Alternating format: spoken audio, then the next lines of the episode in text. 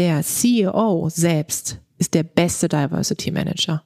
Weil am Ende des Tages er, und ich sage jetzt bewusst er, er muss doch die intrinsische Motivation haben zu sagen, mir ist es wichtig, dass wir ein diverses Team haben, weil Diversität heißt Kreativität und Kreativität führt zu Innovation und es wird kein Unternehmen der Welt geben, das nicht innovativ sein will. Willkommen bei unserem Podcast 5050 bei OMR. Wir sind Kira und Isa und zusammen wollen wir in unserem Podcast darüber sprechen, wie wir eine gerechtere Verteilung von Männern und Frauen in der Wirtschaft und in Führungspositionen erreichen, um irgendwann einem Gleichgewicht von 50-50 näher zu kommen. Es wird oft gesagt, dass die eigene Sichtbarkeit und ein gutes Netzwerken bei der Karriere helfen. Ein gutes Netzwerk kann Türen öffnen, die sonst geschlossen bleiben. Ziele des Netzwerkens sind der Wissensaustausch, gegenseitige Hilfe und nicht zuletzt der berufliche Vorteil, etwa bei der Jobsuche oder Karriere. Oft wird das fehlende Unternehmens- und Branchennetzwerk als Grund dafür angeführt, warum Frauen nicht mehr oder schneller ins Top-Management aufsteigen. Oft heißt es sogar, dass Männer sich leichter damit tun, Verbindungen zu anderen Männern aufzubauen. In den letzten Jahren sind zahlreiche Frauennetzwerke entstanden. Unsere heutige Gästin hat ein solches Netzwerk gegründet. Tijan Oneran möchte die Welt digitaler und diverser machen. Mit ihrem Unternehmen Global Digital Women vernetzt sie Frauen, die Digitalisierung in Unternehmen gestalten, macht sie sichtbar und berät Unternehmen und Institutionen in Diversitäts- und Inklusionsfragen.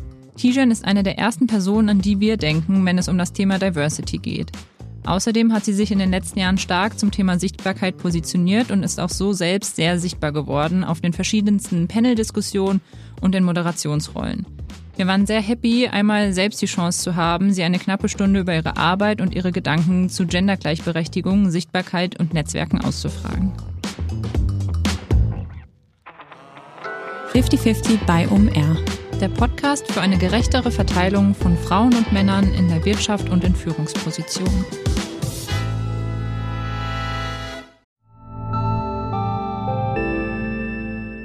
Werbung Dein Cloud-Account wurde deaktiviert. Bitte neu anmelden. So oder so ähnlich könnte eine Mail bei dir im Postfach heißen, aber hinter der Webseite, hinter dem Formular steckt kein Tool, sondern ein Phishing-Angriff. Betrüger kommen so an die sensiblen Daten deiner Company und unser Partner SoSafe hilft dir dabei, um das menschliche Sicherheitsrisiko bei Cyberattacken zu minimieren. In den letzten drei Jahren hat nämlich jedes zweite Unternehmen einen erfolgreichen Cyberangriff erlebt und Firmen investieren zwar Zeit und Ressourcen in Firewall und Technik, aber 85% aller Datenschutzvorfälle sind tatsächlich auf den Faktor Mensch zurückzuführen. Und SoSafe hilft durch verhaltenswissenschaftlich fundierten E-Learning, Gamification, intelligenten Angriffssimulationen, Risikoanalysen und Auswertungen dabei eine Human Firewall in deinem Unternehmen aufzubauen. Wenn ihr es testen wollt, auf sosafe.de/slash omr könnt ihr euch kostenlos für eine eigene individualisierte Phishing-Simulation anmelden. Also einfach mal testen, wie eure Klickrate im Unternehmen wäre auf solche Mails. Bisherige Unternehmen hatten da zum Beispiel 30 Prozent. Ihr könnt gucken, ob euer Unternehmen über- oder unterbietet. Alle Infos auf sosafe.de/slash omr. Werbung Ende. Hi Tijen, wir freuen uns sehr, dass du im 50-50 Podcast zu Gast bist. Hallo, ich freue mich auch. Vielen Dank für die Einladung. Ja, heute möchten wir mit dir über deine Arbeit sprechen, ähm, die sehr, sehr vielfältig ist. Ähm, du bist unter anderem Gründerin von Global Digital Woman. Du bist Speakerin, Beraterin, Autorin. Ähm, ergänzt gerne, falls ich jetzt noch ähm, ganz wichtige Dinge außen vor gelassen habe. Was fällt dir als erstes ein, wenn du an deine Arbeit denkst? Dass ich wirklich Veränderung anstoßen will und hoffentlich auch schon tue. Ähm, und dass es mir besonders Spaß macht, das mit einem ziemlich coolen Team an meiner Seite zu machen, die an sich auch sehr vielfältig und sehr unterschiedlich sind. dass ich jeden Tag merke, dass ich mit dem, was ich mache, die Welt, das klingt sehr pathetisch, aber es ist so, die Welt ein Stückchen diverser mache, vor allem in der Wirtschaft. Ja. Kira hat es gerade schon gesagt, du hast Global Digital Women gegründet. Was ist denn die Vision des Unternehmens? Die Vision ist, dass wir die Wirtschaft diverser, aber auch inklusiver machen und dass es kein Unternehmen gibt, das nicht divers oder inklusiv ist. Das ist ein großes Ziel und eine große Vision, weil es, wenn man sich mal die Zahlen ehrlicherweise anguckt, weltweit so ist, dass es eigentlich kein Unternehmen gibt, das vollständig divers und auch vollständig inklusiv ist. Deswegen haben wir uns da ein ganz großes Ziel gesetzt. Aber in dem, was ich mache mit Global Digital Women, ist es wirklich so, dass ich jeden Tag merke, egal ob es darum geht, Frauen sichtbar zu machen, sie zu vernetzen, aber auch wirklich die konkrete Beratung, also das Consulting von Unternehmen, Diversity, Inclusion Fragen, dass ich damit jeden Tag gemeinsam mit meinem Team einen Beitrag leisten kann. Und das ist das, was mich total freut und auch motiviert und empowered, wie es so schön heißt, jeden Tag aufzustehen und zu sagen, ja, Chaka, ich ähm, verändere hier was und red nicht nur darüber, sondern gestalte wirklich aktiv Veränderungen in den Unternehmen für die Unternehmen mit. Und gab es einen Schlüsselmoment für die Gründung des Unternehmens, dass du gesagt hast, jetzt ist es an der Zeit, Global Digital Women zu gründen? Ich würde sagen, es gab so in meiner Vergangenheit ganz verschiedene Schlüsselmomente. Das kennt ihr vielleicht auch, dass man immer wieder so Triggerpunkte hat, bei denen man denkt, irgendwas stimmt hier nicht. Und ich war ja vor meiner Selbstständigkeit in verschiedenen Organisationen aktiv, habe da meistens als Kommunikationsleiterin gearbeitet und davor eben im politischen Betrieb unterwegs. Und in beiden Bereichen war es so, dass ich immer das Gefühl hatte, die Einzige am Tisch zu sein. Und das kennt ihr vielleicht auch, aber auch diejenigen, die jetzt zuhören, dass man so denkt, okay, ich bin jetzt irgendwie die einzige Frau, ich bin die einzige Person, die entweder eine andere Hautfarbe hat oder Migrationshintergrund hat. Und am Anfang denkt man sich so, hey, die einzige zu sein, hat irgendwie was, ja, attraktives, weil man sich denkt, ich kann hier irgendwie eine Perspektive mit an den Tisch bringen, die keiner sonst hat. Irgendwann, mittel- bis langfristig, wird's aber ziemlich hart und auch einsam und irgendwann nervt es sich, weil du dann denkst, ja, ich muss hier ständig Dinge ansprechen, die vielleicht andere nicht ansprechen. Ich habe wirklich eine andere Perspektive. Ich fühle mich vielleicht auch nicht so richtig zugehörig. Und das waren so Triggerpunkte, die mich immer wieder ja getroffen haben, die ich aber nicht so richtig formulieren konnte. Und dann war ich vor jetzt fünf Jahren Teil von so einer internationalen Delegationsreise. Wir waren 47 Frauen, also 47 Unternehmerinnen aus 47 Ländern. Ich durfte Deutschland repräsentieren. Wir sind drei Wochen durch die USA gereist, um Unternehmertum dort kennenzulernen.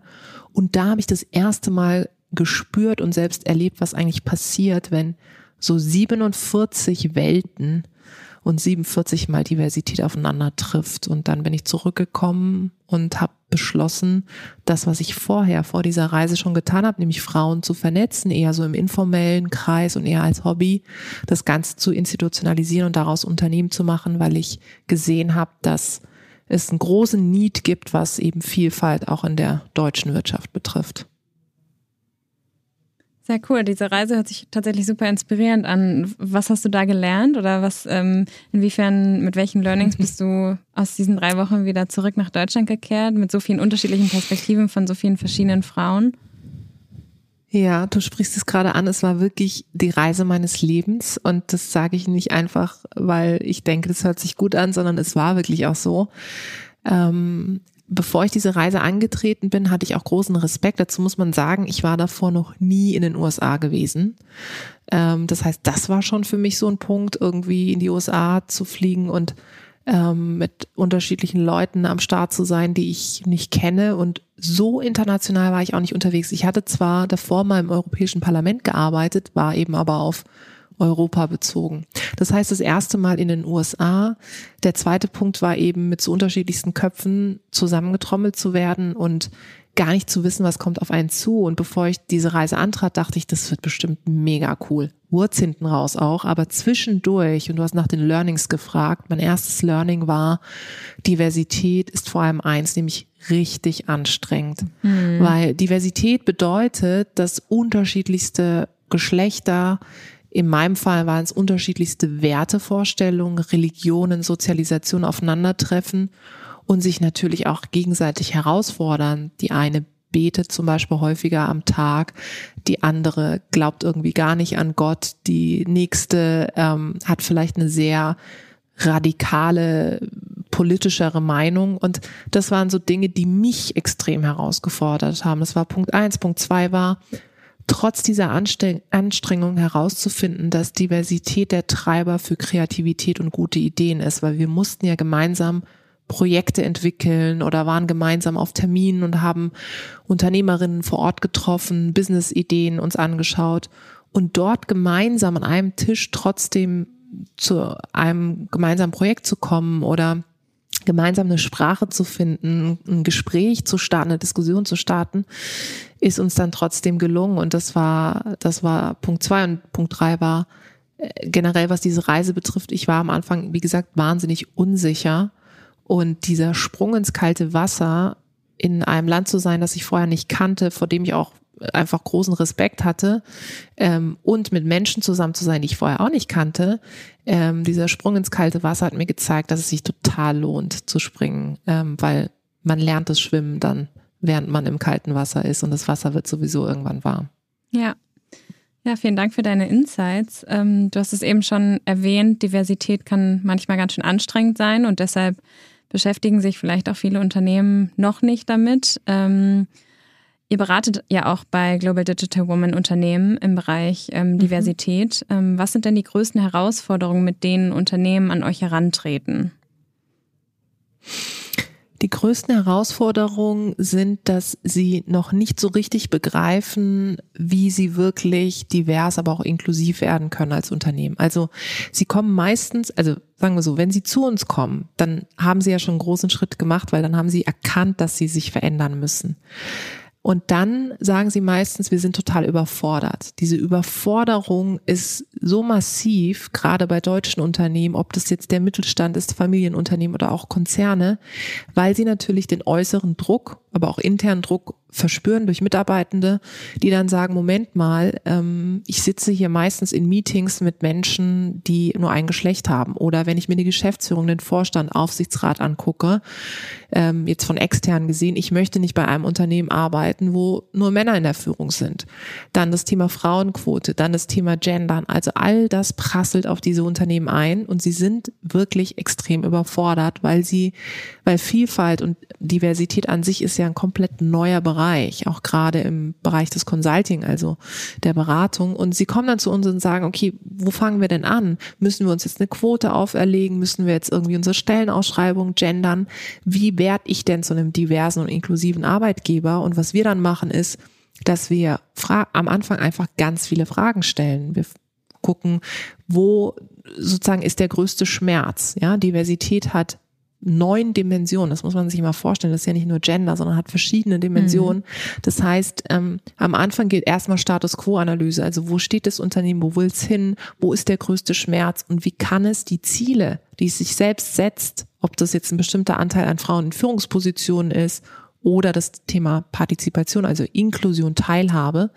Ähm, wie kann es diese Ziele erreichen und was muss es tun? Und das heißt, am Anfang machen wir echt so ein erstmal, äh, sage ich mal, alles auf den Tisch packen und sehr ehrlich aussprechen, ähm, wo hapert's und was sind Punkte, die wirklich verändert werden können, schnell, kurzfristig und was sind Dinge, die mittel- und langfristig geändert werden müssen.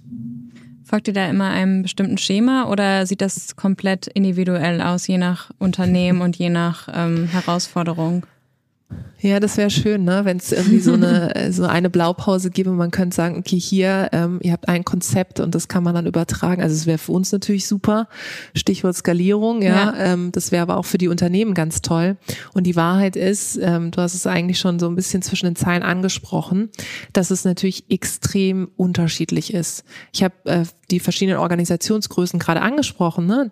Manchmal kommen ja auch Startups auf uns zu und sagen, okay, wir stellen einfach fest, dass wir zum Beispiel erfahrene Mitarbeitende gar nicht ansprechen, weil unsere Altersgruppe irgendwie Mitte 30 ist. Wir wollen aber auch mal Menschen ansprechen, die irgendwie erfahrener und älter sind. So. Und dann gibt es Mittelständler, die sagen, naja, wir haben das Problem, wir haben hier tolle Jobs, aber niemand kommt zu uns nach Hasewinkel oder so, mhm. ja.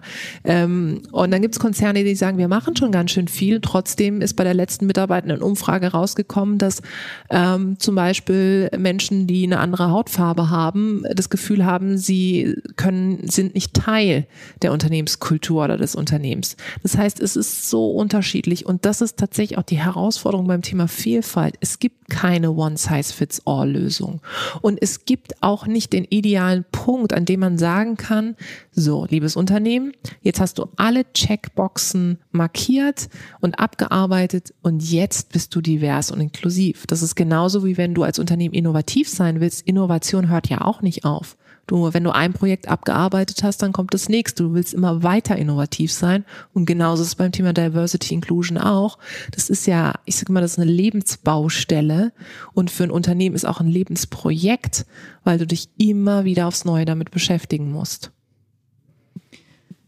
Global Digital Women gibt es ja schon seit 2018. Das ist jetzt ja schon geraumer Zeit. Ähm, hat sich seitdem denn was getan und siehst du Fortschritt bei den Unternehmen oder kommen die Unternehmen eigentlich seit drei Jahren mit den gleichen Problemen auf euch zu? Ich würde sagen, die Taktung hat sich verändert. Also am Anfang war es so, ich weiß noch, die ersten, das erste Jahr oder die ersten zwei Jahre war das ja so, dass wir uns auch in unserer Arbeit sehr stark auf das Thema Veranstaltungen fokussiert haben. Also wir haben viele Meetups in verschiedenen Städten organisiert, wo wir uns erstmal auf die Frauen an sich fokussiert haben. Also eine Dimension von Diversity und die Frauen zusammengebracht haben. Und mit der Zeit wurden eben die Unternehmensspitzen auch auf diese Events aufmerksam und haben gesagt, diese Zielgruppe, die ihr da adressiert, die sind ja wahnsinnig spannend für uns aus verschiedenen Perspektiven und Aspekten, zum Beispiel Rekrutierung, zum Beispiel Insights, die ihr generiert, weil diese Zielgruppe natürlich untereinander spricht und sagt, meine äh, Bedingungen an einen Arbeitgeber sind folgende und und und. Könntet ihr euch vorstellen, ähm, uns zu beraten. Und so begann dann das Consulting-Business. Und zurück zu deiner Frage es ist so, dass ich merke, dass dieser öffentliche Druck einfach viel stärker da ist. Bedingt natürlich durch so Dinge wie die Frauenquote oder auch gerade Social Media, wo du das Thema hast, wenn du so Panels abgebildet mhm. hast, mhm. also Panels, die nur aus Männern bestehen, dass sich das Unternehmen, dass sich das niemand mehr erlauben kann. Und durch diesen Druck entsteht auch bei den Unternehmen auch intern natürlich ein Druck, manchmal ehrlicherweise auch ein Stück weit ein Aktionismus. Das bedeutet, dass Unternehmen kommen und zum Beispiel zu mir oder zu meinem Team sagen, wir müssen jetzt unbedingt so ein Frauenförderprogramm auf die Beine stellen. Und dann sage ich immer, na ja, aber vielleicht schon mal drüber nachgedacht, dass es nicht an den Frauen, sondern an den Strukturen mhm. liegt. Also diese Idee von, wir müssen jetzt die Frauen reparieren, ja, wir müssen bei denen irgendwas tun, sie müssen einfach ein bisschen mehr bold sein, mutig sein, irgendwie cooler auftreten, dann kriegen sie schon den Job, ist irgendwo, finde ich, in, in den 50ern hängen geblieben, ja. Weil die Wahrheit ist ja, es liegt eben nicht, sagen wir mal, nur an den Frauen. Klar, Frauen müssen irgendwie schon, du musst schon irgendwie sagen, wenn du einen Job haben willst oder aufsteigen willst, keine Frage. Aber als Frau kannst du noch so sichtbar und vernetzt sein. Wenn die Strukturen im Unternehmen dich nicht aufsteigen lassen, dann hilft dir diese Sichtbarkeit und Vernetzung genau eines, nämlich nichts. Mhm. Und daher ähm, ist es so, dass wir merken, dass äh, die Frequenz der Anfragen enorm gestiegen ist bei uns. Also wir kriegen wirklich toi toi toi, äh, für uns gut, aber auch für das Thema gut, wahnsinnig viele Anfragen. Aber der Druck ist auch stärker. Das heißt, sie denken dann, wenn wir irgendwie sie einmal beraten haben und all unsere Geheimnisse und Insights ihnen gegenüber preisgeben, dass sie dann morgen schon divers sind. Und das funktioniert natürlich nicht. Ja, klar, den Prozess muss jedes Unternehmen gehen. Und inwieweit denkst du oder hast du Erfahrungen gemacht, dass Unternehmen sich wirklich diverser und inklusiver aufstellen wollen oder das eher so aus Imagezwecken machen? Weil das hört man in letzter Zeit ja auch oft, dass Diversity laut geschrien ja. wird, aber eigentlich überhaupt nicht gelebt wird. Ja, das erlebe ich auch häufiger, dass ich dann, ich hatte zum Beispiel, ähm, äh, habe ich so eine Reihe gehabt auf LinkedIn, äh, CEO Talk, ja, wo ich mit CEOs aus verschiedenen Unternehmen zum Thema Diversity Inclusion gesprochen habe. Und es war dann irgendwann so, dass CEOs selber mich angeschrieben haben gesagt haben, Frau Unnerer, wir haben das auf LinkedIn gesehen, Sie haben ja auch eine tolle Reichweite und Sie erreichen ja auch viele Menschen. Ähm, ich bin und der, der Vorsitzende der Geschäftsführung oder der CEO von Unternehmen XY und ich würde auch mal gerne in diesen CEO-Talk. Und dann habe ich mir das Unternehmen so angeguckt und dann bin ich irgendwie auf die Website und dann habe ich die Geschäftsführung, okay, nur Männer, Aufsichtsrat, irgendwie nur Männer, Team, verschiedene Abteilungen, fast nur Männer. Und dann war es schon so, dass ich dann zurückgeschrieben habe, naja, also es muss schon drin sein, was draufsteht. Ja, und es muss schon drin sein, was ich auch sage. Und natürlich können Sie zu mir in den CEO-Talk kommen, aber ich werde halt auch unangenehme Fragen stellen. Und wenn Sie da Lust drauf haben, mal die Frage zu beantworten, warum da ab, Menschen abgebildet sind, die im Übrigen genauso aussehen wie sie ähm, und dasselbe Geschlecht haben wie sie, dann können wir das gerne machen. Und das heißt, ähm, was du angesprochen hast, ist so wichtig, weil Diversity wird als Marketinginstrument auch gebraucht, ja, und instrumentalisiert, weil viele jetzt sagen, genauso wie Nachhaltigkeit, oh, dazu müssen wir uns positionieren. Und das stimmt, also kein Unternehmen der Welt kann es sich leisten, sich dazu nicht mehr zu positionieren. Aber die Frage ist halt, ist es, ist, wie ich vorhin sagte, ist wirklich drin, was draufsteht. Und ich bin der festen Überzeugung, diejenigen Unternehmen oder die Menschen, die diese Unternehmen gestalten, wenn die so tun, als würden sie sich für Diversity Inclusion einsetzen nach außen hin, medial, und es aber intern nicht machen, ist der größte Image-Schaden, der eigentlich passieren kann. Und diese CEOs, die dich angefragt haben, bist du mit einigen ins Gespräch gekommen oder haben die dann direkt eigentlich wieder abgesagt, nachdem du gesagt hast? Du wirst die konfrontieren. Nö, ich bin tatsächlich ins Gespräch gekommen. Das ist immer ganz interessant, weil ich ja ähm, eben auch viel so als Speakerin, als Moderatorin unterwegs bin. Und ich habe so eine Beobachtung in den letzten Monaten gemacht, dass ich, egal ob jetzt digital oder analog, das häufig so war, es mir wirklich so oft passiert schon, dass äh, so Führungskräfte, also männliche Führungskräfte, aber auch irgendwie äh, Vorstände oder so dann auf mich zugekommen sind und dann, wenn die gemeinsam mit mir auf dem Pedal saßen und danach zu mir gesagt haben, Frau Unaran, ich muss ja schon sagen, ich hatte ein bisschen Angst.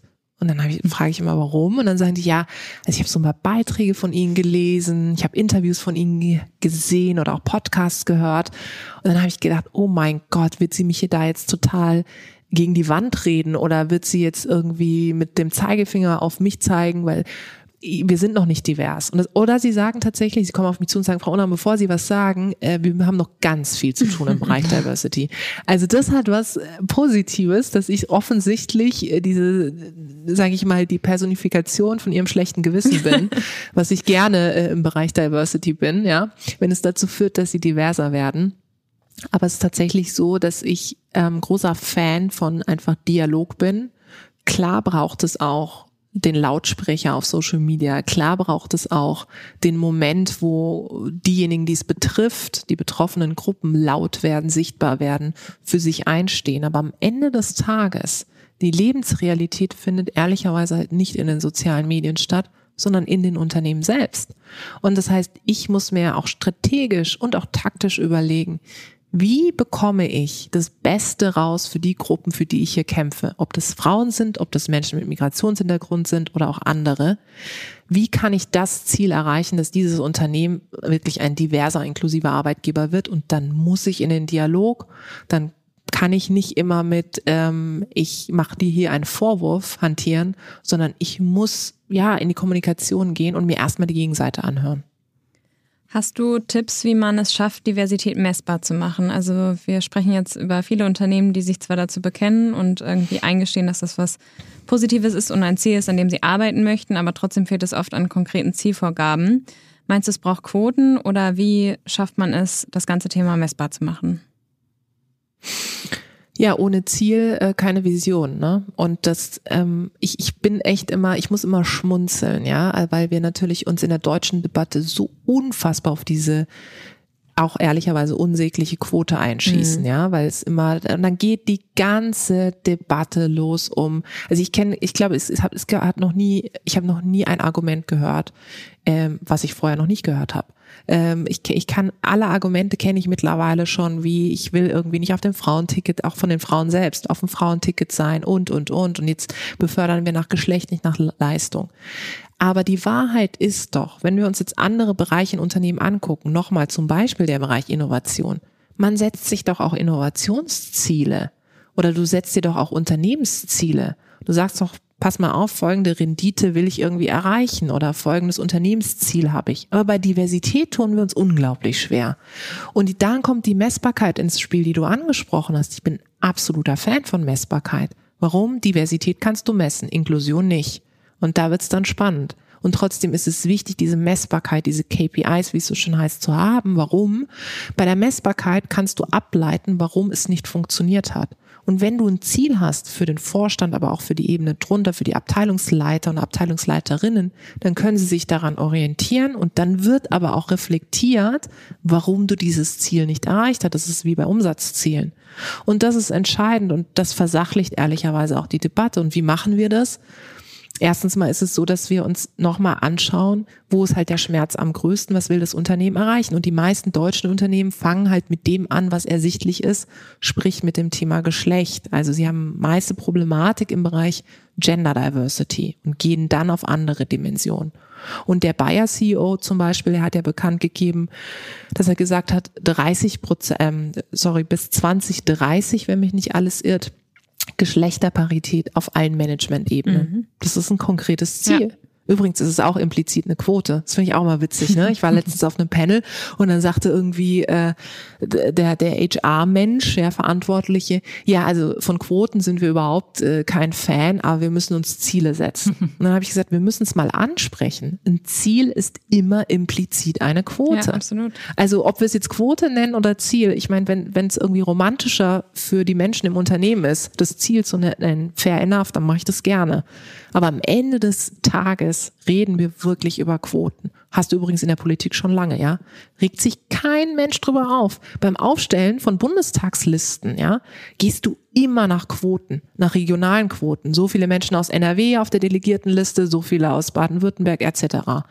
Aber in der Wirtschaft, da tun wir uns unglaublich schwer. Und natürlich, mein Gott, ich wäre auch total froh, wenn wir diese blöde Quote nicht bräuchten.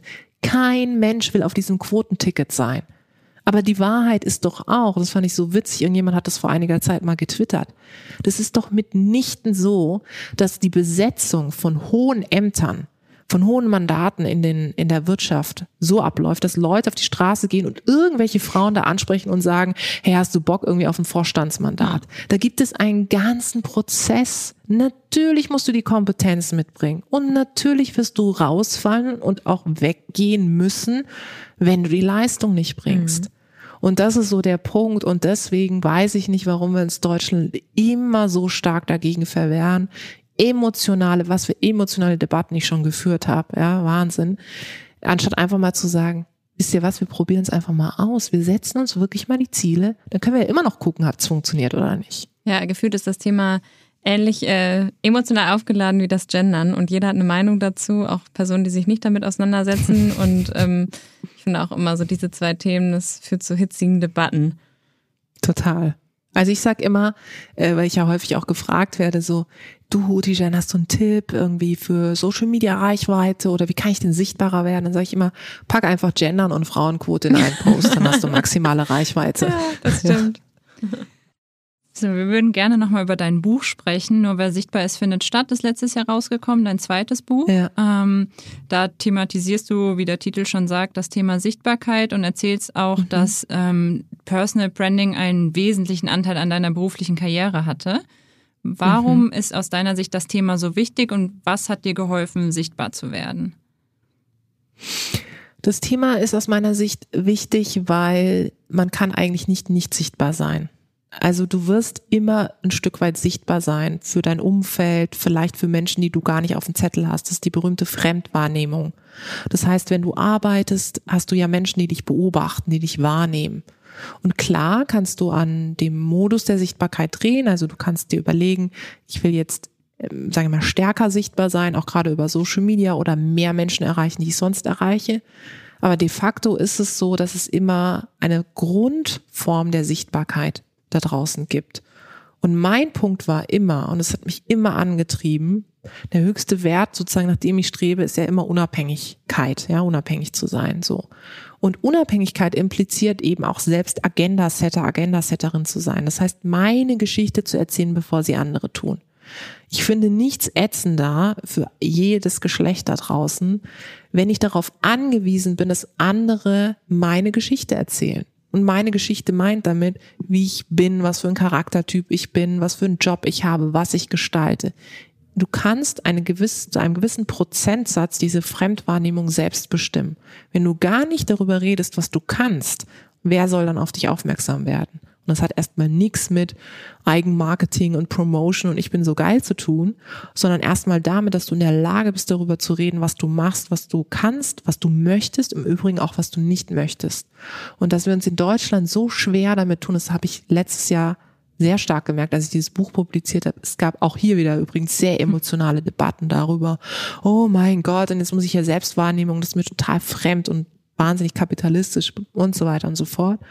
Und ich habe mir dann immer nur gedacht, naja, am Ende des Tages, jeder und jede da draußen wird an den Punkt kommen, wo ich angewiesen bin auf meine Sichtbarkeit. Ich will meinen Job wechseln, ich will mein Gehalt verhandeln, ich werde gefeuert in meinem Job, ich bin auf einen neuen Job angewiesen. Ich möchte aber auch vielleicht einfach mal irgendwie gesehen werden für das, was ich mache. Jetzt kann ich natürlich darauf hoffen, das ist auch sehr romantisch die Vorstellung, entdeckt zu werden. Aber die Wahrheit ist, und das wissen wir alle, das wird nicht passieren, wenn ich nicht meine Stimme nutze, die ich habe. Und darum geht es, diese Stimme, die ich habe, zu nutzen. Und hast du einen Tipp für Leute, die sich scheuen, das Thema anzugehen, gerade vor dieser irrationalen Angst der Selbstdarstellung oder des Personal Brandings? Ja, absolut. Also ich meine, die me meisten Menschen denken ja auch immer äh, implizit, dass ich irgendwie auf die Welt gekommen bin und äh, mit einem Handy schon losgetwittert habe oder auf Social Media unterwegs war und irgendwie schon mal einen Elevator-Pitch gegenüber meinen Eltern gemacht habe. Ja, so das war eine süße Vorstellung sagen, jetzt, oder? So ein Baby und dann so hier eine Minute. Aber ähm, das war tatsächlich nicht so. Das kann ich sagen. Und ähm, was mir geholfen hat, ist mir einfach erstmal nochmal dessen bewusst zu sein, dass ich diese Sichtbarkeit selbst gestalten kann und dass ich sie selbst auch in der Hand habe. Und dann habe ich mir überlegt, mit was fühle ich mich wohl? Also wie weit möchte ich denn gehen und habe erstmal unabhängig übrigens von Social Media angefangen mit zu überlegen, wer sind so fünf Personen, die mich auf dem Zettel haben sollten. Nur damals noch angestellt, wer in meiner Organisation, für die ich arbeite, aber vielleicht auch außerhalb, wer soll einfach meinen Namen im Kopf haben? Wenn er oder sie an bestimmte Themen denkt. Dann habe ich mir überlegt, für welche Themen will ich eigentlich stehen? Also was ist das, was die Leute mit mir identifizieren sollen, wenn sie meinen Namen lesen? Was soll ihnen sofort in den Kopf kommen? Und irgendwann später ging es dann eben über das Thema digitale Kommunikation, über Social Media zu sagen, okay, darüber, das ist ja ein Medium, darüber kann ich so viele Menschen erreichen oder mehr Menschen als eben analog und wie will ich da eben auch wahrgenommen werden? Also wenn Leute auf mein Profil gehen, das ist meine digitale Visitenkarte, was sollen sie da sehen? Und das ist eben das Schöne, um nochmal zurückzukommen zur Unabhängigkeit. Sichtbarkeit heißt immer Unabhängigkeit und Sichtbarkeit heißt übrigens immer auch Emanzipation, weil es mir ermöglicht, das zu erzählen, was ich erzählen möchte. Und weil es mir auch ermöglicht, aus Schubladen, in die ich vielleicht hineingedrängt worden bin, aufgrund von bewussten oder unbewussten Vorurteilen wieder rauszukommen. Wenn ich nicht rede, dann, dann habe ich schon Nein kassiert. Und das, das sind so Dinge, die sind so entscheidend und da einfach mal zu verstehen, dass ich wirklich da das Heft des Handelns selbst in der Hand habe und selbst eben Agenda-Setter, Agenda-Setterin bin, in dem Maß und Modus, in dem ich es für glaubwürdig und richtig halte, ist wirklich der größte Aha-Moment. Du hast eben schon angesprochen, dass man am besten seine Themen finden soll oder seinen Fokus. Ähm, mhm. Was ist denn nun, wenn ich jetzt breiter aufgestellt bin zum Beispiel und irgendwie eher in Richtung Tausendsasser gehe? Ähm, mhm. Ähm, denkst du, in dem Bereich kann man auch seinen eigenen Fokus finden? Also bist du der Meinung, dass man auf jeden Fall einen Fokus braucht oder kann man sich einfach auch zu vielen Themen positionieren und sichtbar werden? Also ich bin schon der Überzeugung, dass so eine Klaviatur an verschiedenen Themen möglich ist. Die Problematik ist allerdings, und deswegen sollte man sich immer in die Perspektive, ja, der oder desjenigen versetzen, die zuschauen, ja. Ähm, die Problematik ist da, je breiter du aufgestellt bist, desto beliebiger wird es. Und daher rate ich schon immer, sich erstmal alle Themen aufzuschreiben oder zu visualisieren, die mir im Kopf herumschwirren, für die ich vielleicht eine Leidenschaft habe. Aber eine Leidenschaft für Thema macht, für ein Thema macht mich noch lange nicht zur Expertin.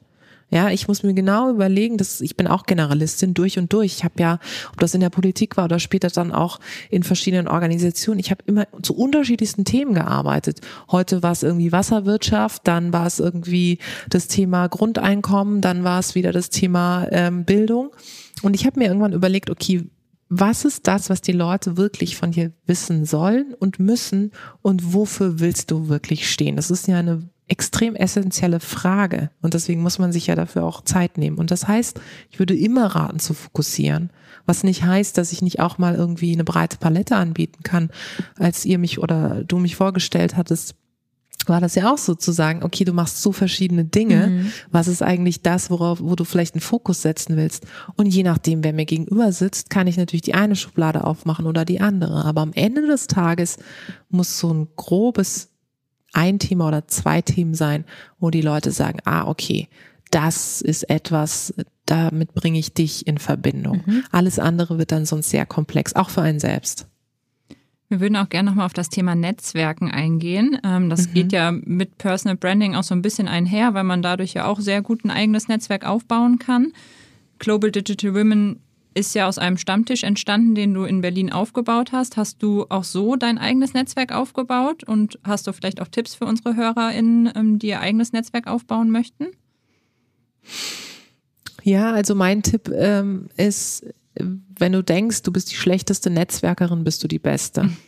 Weil am Ende des Tages diejenigen, die von sich ausgehen und denken, boah, ich bin der Power-Netzwerker, äh, das sind meistens die, die, sage ich mal, eine Grenze überschreiten und, und äh, den Boden oder den Füßen verlieren und dann, ich sag mal, in so ein Vertriebsnetzwerken übergehen. Das kennen wir alle, mhm. ne? Also ob das jetzt auf Social Media ist oder wenn du jetzt irgendwie jetzt geht's ja langsam wieder, wenn du auf Veranstaltungen bist und dann stellen sich Leute zu dir an den Stehtisch und geben dir sofort ihre Visitenkarte und machen tatsächlich auch so einen kleinen Elevator-Pitch mhm. und du denkst dir, Moment mal, ich wollte hier erstmal ein bisschen warm werden und nicht direkt ein Produkt kaufen. Ähm, und für mich war es lange Zeit so, auch hier denken ja viele Leute, ich bin auch so als Power-Netzwerkerin geboren, aber es war überhaupt nicht so. Ich habe wirklich Netzwerken auch einfach gehasst. Ich habe es so gehasst. Und es ist übrigens bis heute so, dass es durchaus Tage gibt, wo ich einfach mich sehr, sehr einfach zusammenreißen und disziplinieren muss, zu sagen, okay, heute ist wieder so ein Tag, da steht vielleicht ein analoges oder digitales Event an und jetzt muss ich wieder irgendwie auf andere Leute zugehen. Natürlich ist es jetzt anders, weil ich häufig in der Gastgeberin-Rolle bin. Aber das an all diejenigen, die vielleicht eben auch Netzwerke hassen. Und ein Tipp ist auf jeden Fall auch hier nochmal sich zu überlegen, was für ein Typ bin ich denn? Ich bin der festen Überzeugung, dass gerade Social Media zum Beispiel für Introvertierte oder für Menschen, die sich mit Netzwerken schwer tun, der ideale Ort ist. Warum? Du kannst ziemlich lange, ziemlich gut beobachten, bevor du den ersten Schritt machst. Du kannst dir ein genaues Bild von der Person machen, die du adressieren willst, die du kontaktieren möchtest, ja. Bei mir ist es übrigens bis heute so, dass ich, wenn ich Leute spannend finde, erstmal eine Weile beobachte. Das wissen sie wahrscheinlich gar nicht. Dass ich erstmal gucke, so, was machen die, was kommentieren die, wo sind sind die unterwegs, um halt auch Anknüpfungspunkte zu finden. Und das heißt, ähm, dass ich am Anfang, als ich diesen Frauenstammtisch gegründet habe, vor jetzt mehr als sieben Jahren, der resultierte natürlich ein Stück weit schon aus meinem eigenen Netzwerk, aber es war jetzt nicht so, dass ich darin nur Netzwerkkontakte für mich gesucht habe. Ich habe diesen Stammtisch gegründet, weil ich der festen Überzeugung war, dass das ein wirklich guter Ort für die Frauen ist, die ich zusammenbringe, damit die sich untereinander vernetzen. Und darüber ist implizit auch irgendwann mein Netzwerk natürlich hat sich multipliziert, ist größer geworden. Aber wäre ich mit der Prämisse angetreten zu sagen, ich will mein persönliches Netzwerk dadurch erweitern, dann wäre ich, da sind wir beim Thema Abhängigkeit, dann wäre ich in so eine Abhängigkeit gekommen und dann hätte ich einen total unentspannten Eindruck gemacht und das wollte ich nie, sondern ich wollte das machen, weil ich Bock drauf hatte und weil ich eine Leidenschaft dafür hatte, schon immer, das war tatsächlich immer so, Menschen zu verknüpfen und zusammenzubringen. Es macht mir einfach Spaß, wenn ich sehe, ich kenne die Person und die und ich weiß ganz genau, die passen super gut zusammen. Äh, übrigens ist es bei mir auch im Privaten so. Habe schon viele Leute zusammengebracht und die haben auch geheiratet und sind noch zusammen tatsächlich. Oh, Aber auch im beruflichen, ähm, dass ich dann auch genau weiß, wer passt überhaupt nicht zusammen. Also da weiß ich schon, da, da habe ich echt eine ziemlich gute Menschenkenntnis zu sehen, okay, das wird nicht funktionieren. Und äh, hast du auch Tipps, wie man als ähm, ja, introvertierter Mensch vielleicht netzwerkt oder vielleicht auch in Corona-Zeiten, also jetzt, wo die ähm, physischen Events kommen zwar langsam wieder, aber ähm, so richtig sind sie noch nicht 100% da. Also du hast eben so, schon Social Media ähm, erwähnt. Hast du mhm. da noch Tipps? Social Media ist tatsächlich das eine, also sich erstmal zu überlegen, okay, wo sitzt überhaupt meine Zielgruppe, also wo sitzen Menschen, die ich erreichen möchte. Das ist ja ganz unterschiedlich, je nach Kanal, ob es jetzt Twitter, Instagram, LinkedIn, wo auch immer ist. Und dann würde ich mir überlegen, gibt es vielleicht so Vereine oder Verbände oder Organisationen, die mein Interesse treffen? Also bin ich vielleicht gesellschaftspolitisch interessiert im Bereich Nachhaltigkeit oder interessiere ich mich für feministische, für diverse Themen so? Und wo sind da Organisationen, die unterschiedlichste Menschen zusammenbringen? Also muss ja nicht immer so sein, wie es bei mir der Fall war, dass ich die Leute irgendwie zusammengebracht habe, sondern gerade wenn ich am Anfang stehe und noch ein bisschen unsicher bin, hilft es auch irgendwie Organisation oder dahin zu gehen, wo es einen Rahmen gibt, ja, wo ich mich erstmal umschauen kann und auf eben Leute treffe, die so like-minded sind, also die ähnlich denken oder ticken wie ich, um dann einfach ein bisschen warm damit zu werden. Und daher ähm, bin übrigens auch der festen Überzeugung, dass zum Beispiel politische Organisationen, ob das jetzt Parteien sind, aber auch NGOs, der perfekte Ort sind, weil du einfach lernst, wie du mit anderen umgehst, auch mit Menschen, die vielleicht unterschiedlich ticken und vielleicht auch anstrengend sind oder dich irgendwie challengen. Und das ist ganz entscheidend. Das heißt, mein Tipp wäre immer, such dir diese Räume, äh, in denen du dich wohlfühlst, in denen du auch so akzeptiert bist, wie du bist und wo du dich eben auch nicht verstellen musst. Das Schlimmste finde ich an Netzwerken, an organisierten Netzwerken sind ja die Orte, die dir das Gefühl geben, dass du nicht so sein solltest, wie du bist. Und da sage ich immer, das liegt nicht an dir, sondern das liegt am Umfeld und dann muss man das Umfeld wechseln. Ja, absolut. Sehr schön. Jetzt kommen wir auch schon langsam zur Zielgeraden und ähm, würden dann von dir nochmal gerne ein paar Tipps hören. Und zwar, ähm, also erstmal nochmal, du hast in den letzten Jahren ja super viele Einblicke bekommen in den unterschiedlichsten Branchen und Unternehmen. Ähm, nach all diesen Jahren, was würdest du sagen, was ist deiner Meinung nach der größte Hebel, um diesem Ziel ähm, Gendergerechtigkeit näher zu kommen? Das, äh, das größte Ziel oder der größte Hebel ist, dass die Menschen, die in den entscheidenden Machtpositionen sind, einen Diversity-Moment erleben. Wie so ein Erweckungserlebnis, so ein Aha-Moment. Und das muss, das wird dann dazu führen, dass es sie so triggert, dass sie sagen, okay, Moment mal, hier läuft irgendwas schief, weil ähm, was ich beobachte, ist, wenn es von außen kommt, also wenn Leute sagen, Moment mal, die Organisation ist nicht divers oder wir müssen da jetzt was tun, dann fühlst du dich in der Ecke gedrängt. Wenn du selbst, aber ähnlich wie ich es erlebt habe bei meiner Reise, wenn du selbst erlebst, was für ein toller Wert eigentlich vielfältige Teams sind und haben, und was eigentlich Diversität auch mit dir in deiner persönlichen Weiterentwicklung macht, also was du konkret davon hast, dass du dich für Vielfalt entweder einsetzt oder in vielfältigen Teams unterwegs bist, dann wirst du auch Veränderungen anstoßen. Und deswegen wünsche ich jedem und jeder da draußen einen Diversity-Moment, weil das so ein lebensverändernder Moment ist. Und dann gibt es eigentlich keinen Weg mehr an Vielfalt vorbei. Mhm. Und hast du auch Tipps für Unternehmen, die sich diverser aufstellen möchten? Wo fängt man da am besten an? Das Wichtigste ist, dass Diversität da zur Chef-Chefinnen-Sache gemacht wird. Ich glaube, den größten Fehler, den die Unternehmen machen, ist, das den betroffenen Gruppen selbst zu überlassen. Ich habe vorhin von Frauennetzwerken gesprochen. Mhm. Dann heißt es, oh, wir haben ja auch ein, das höre ich übrigens so oft. Frau Unaran, auch hier wieder, ne, wenn Sie mich sehen. Frau Unaran, ich wollte Ihnen nur sagen, wir haben ein richtig tolles Frauennetzwerk. Die sind so toll, die Frauen. Die organisieren sich, dann treffen die sich, dann schnacken die ein bisschen und so. Und dann sage ich immer, okay, super. Und was, was machen, was macht dieses Frauennetzwerk? Hat es irgendeinen Auftrag oder erarbeiten die auch Dinge oder Vorschläge? Nee, nee, die treffen sich, wissen, die müssen sich auch mal einfach ausquatschen. Und dann denke ich immer so, ja, das ist halt nicht der Punkt. Und das heißt, es muss zur Chef-Chefinnen-Sache gemacht werden. Natürlich, die operative Umsetzung übernimmt jemand anders, aber ich sage immer, der CEO selbst ist der beste Diversity Manager. Weil am Ende des Tages, er muss doch die intrinsische, und ich sage jetzt bewusst er, er muss doch die intrinsische Motivation haben zu sagen, mir ist es wichtig, dass wir ein diverses Team haben, weil Diversität heißt Kreativität und Kreativität führt zu Innovation und es wird kein Unternehmen der Welt geben, das nicht innovativ sein will. Und denkst du, dass diese Maßnahmen eher von staatlicher Seite vorgegeben werden müssen oder aus der Wirtschaft kommen sollten oder eine Kombination aus beidem? Ich sage immer, je mehr Player auf dem Markt sind, desto besser ist es für Diversity, weil am Ende des Tages, wenn verschiedene, äh, sage ich mal, Bereiche auf das Thema aufmerksam machen, ob das die Politik ist, ob das NGOs sind, ob das äh, Menschen sind, die auf Social Media unterwegs sind, Aktivistinnen und Aktivisten, Mitarbeitende, ähm, dann erhöht es natürlich den Druck. So und ich bin schon der festen Überzeugung, dass es für, die, für Diversität einen gewissen Grundschmerz braucht.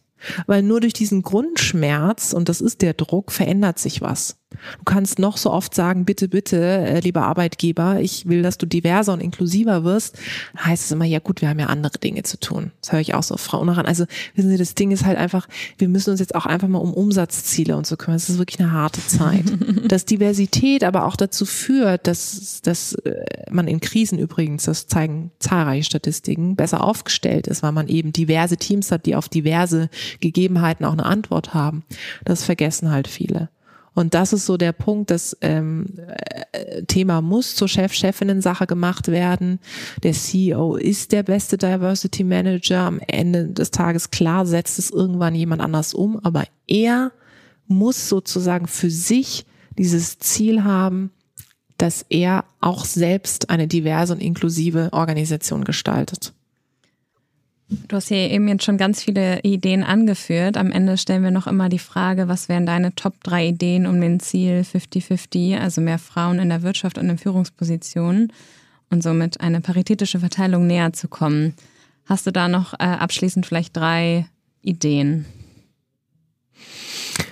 Also meine erste Idee ist, dass ähm, wenn die, wenn wir eine diversere Politik haben, werden wir auch eine stärker diversere Wirtschaft haben, weil am Ende des Tages gerade im politischen Bereich ähm, werden die Rahmenbedingungen gesetzt. Das ist ja nicht nur die Quote, sondern das Parlament soll ja eigentlich die Bevölkerung repräsentieren. Und wenn man sich den aktuellen Bundestag anguckt, ist es ja so, dass wir die geringste Frauenquote, da ist sie mhm. wieder, die geringste Frauenquote äh, haben. Und ähm, wenn wir da mehr Diversität und das nicht nur auf Gender bezogen, also mehr Menschen haben, die aus unterschiedlichsten Bereichen kommen, dann werden diese natürlich auch in den Sachen, die sie umsetzen, in den Gesetzen, die sie beschließen, auch immer Diversität irgendwo mitbedenken, weil es sie selber auch betrifft. Das ist so der Punkt eins. Das ist im politischen Bereich wirklich ganz, ganz wichtig. Und der zweite Punkt ist, dass jeder und jede da draußen, und das ist ein Ziel, das auf individueller Ebene stattfindet, weil wir jetzt sehr viel über die Organisationsebene gesprochen haben, dass jeder und jede da draußen verstehen muss, dass jeder etwas tun kann. Auch im Kleinen wenn ich in einem Unternehmen bin und einem, in einem virtuellen oder analogen Meetingtisch sitze und da sind irgendwie nur Leute, die so aussehen wie ich, ähm, und ich kann das verändern, dann stelle ich mal die Frage, warum das so ist. Warum rekrutieren wir immer dieselben? Warum nicht mal andere? Warum gelingt es uns nicht, diversere Menschen da draußen anzusprechen? Woran liegt es? Liegt es an der Stellenausschreibung, an dem Ort, an dem wir ausschreiben? Und all diese Fragen, also hier auch nochmal diese Stimme zu nutzen, die ich habe, das liegt natürlich bei jedem selbst, auch das Thema unbewusste oder bewusste Vorurteile. Und der Punkt drei ist, ich bin der festen Überzeugung, dass wenn wir gerade, darüber haben wir noch gar nicht gesprochen, aber es ist ja auch ein Herzensanliegen von mir, wenn wir zum Beispiel gerade im Bereich der Startup-Gründungen mehr Frauen als Gründerinnen haben, dass sich darüber auch die Wirtschaft verändert. Weil Startups machen Zukunft. Und ich will nicht, dass die Zukunft nur von einem Geschlecht gemacht wird. Ich will, dass die Zukunft von allen Geschlechtern gemacht wird. Und deswegen brauchen wir, und deswegen bin ich ja selber auch Investorin, auch auf seitens der Kapitalgeberseite, mehr Frauen, weil ich der festen Überzeugung bin, dass Frauen anders investieren. Und ich für mich auch deklariert habe, dass ich äh, nur in weiblich geführte Startups investiere. Super, damit wir hoffentlich irgendwann mal mehr als 16 Prozent Gründerinnen in Deutschland haben. Absolut. Ja. Ja, sehr schön. Vielen lieben Dank für deine Insights und es hat total Spaß gemacht, mal mit dir persönlich zu reden. Wir haben dich natürlich schon auf den verschiedensten Plattformen und Panels ähm, gesehen und äh, verfolgt. Also ähm, ja, hat uns großen Spaß gemacht. Vielen Dank. Vielen Dank. Danke euch. Wir hoffen, euch hat die Folge mit Tijen gefallen und ihr seid nun genauso motiviert wie wir, euer Netzwerk zu vergrößern und eure Personenmarke zu stärken. Wenn euch gefällt, was wir hier machen, freuen wir uns wie immer, wenn ihr den Podcast weiterempfehlt und uns weiterhin euer Feedback zukommen lasst.